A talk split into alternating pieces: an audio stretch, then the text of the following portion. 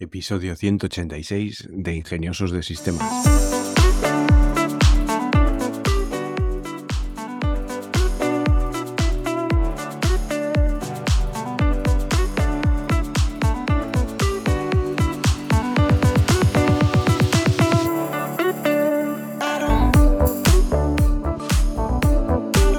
Es lunes 2 de enero de 2023 y hablaremos de negocios. Antes de nada, espero que hayáis pasado un feliz fin de semana y que este nuevo año, este 2023, consigáis todo lo que os hayáis propuesto.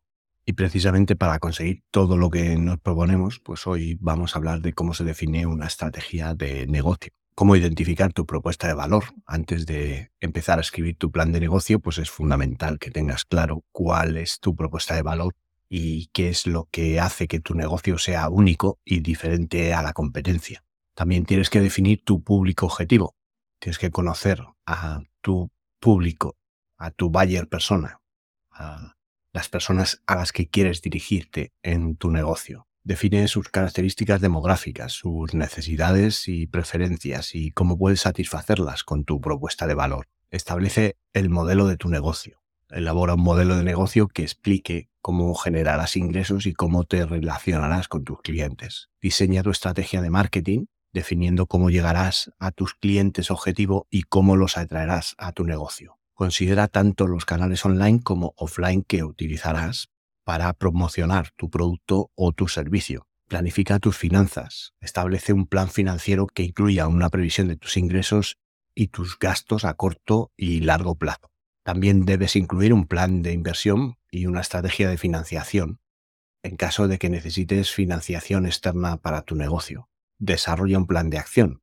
Una vez que hayas definido tus objetivos y cómo llegar a ellos, es importante que establezcas un plan de acción concreto y detallado para alcanzar tus metas. Esto incluye definir tareas específicas, plazos y responsables. El plan de negocio es un documento que describe el modelo de negocio de una empresa y cómo generará ingreso. En términos simples, podemos definir que este plan de negocio responde a las siguientes preguntas.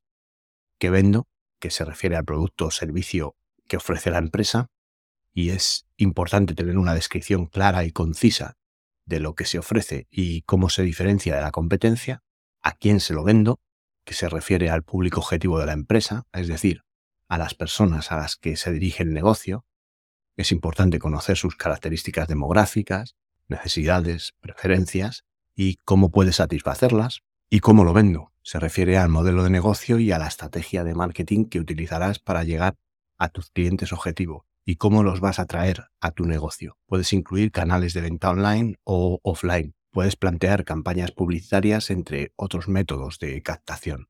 Después puedes definir la estrategia competitiva que vas a utilizar. Las estrategias competitivas son aquellas acciones que una empresa puede llevar a cabo para mejorar su posición en el mercado y conseguir ventajas competitivas sobre sus rivales. Entre las estrategias competitivas básicas podemos encontrar la de diferenciación, que consiste en ofrecer un producto o servicio que se distinga de la competencia por sus características o beneficios únicos. De esta forma puedes fijar precios más altos y obtener márgenes de beneficio más elevado. Otra estrategia es la de costes bajos, que consiste en minimizar los costes de producción y distribución para poder ofrecer precios más bajos que la competencia. Esto puede hacerse a través de eficiencia, automatización o externalización de ciertos procesos. Otra de las estrategias es la de enfoque en un nicho de mercado. En lugar de competir en un mercado muy amplio y altamente competitivo, pues puedes enfocarte en un nicho de mercado específico y ofrecer productos o servicios más especializados y personalizados. Alianzas y acuerdos estratégicos. Consiste en establecer alianzas o acuerdos con otras empresas o proveedores para obtener ventajas como acceso a nuevos mercados, economías de escala o sinergias.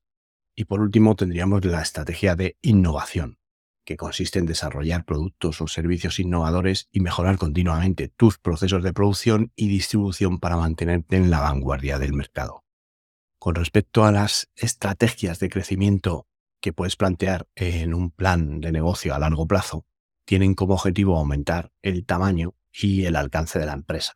Hay diferentes formas de implementar una estrategia de crecimiento y entre ellas está el crecimiento intensivo, el crecimiento integrado y el crecimiento por diversificación. El crecimiento intensivo consiste en aumentar la cuota de mercado de una empresa a través de la ampliación del alcance geográfico o demográfico de tu negocio. Por ejemplo, una empresa de ropa que decide abrir nuevas tiendas en diferentes ciudades o países estaría implementando una estrategia de crecimiento intensivo. El crecimiento integrado consiste en crecer a través de la adquisición o lanzamiento de nuevos productos o servicios que complementen o amplíen la oferta actual de la empresa. Una empresa de telecomunicaciones que decide adquirir una empresa de tecnología estaría implementando una estrategia de crecimiento integrado. Y el crecimiento por diversificación pues consiste en expandir el negocio a nuevos mercados o sectores que no estén relacionados con la actividad actual de la empresa. Por ejemplo, una empresa de alimentación que decide lanzar una línea de productos de cuidado personal, pues estaría implementando una estrategia de crecimiento diversificado.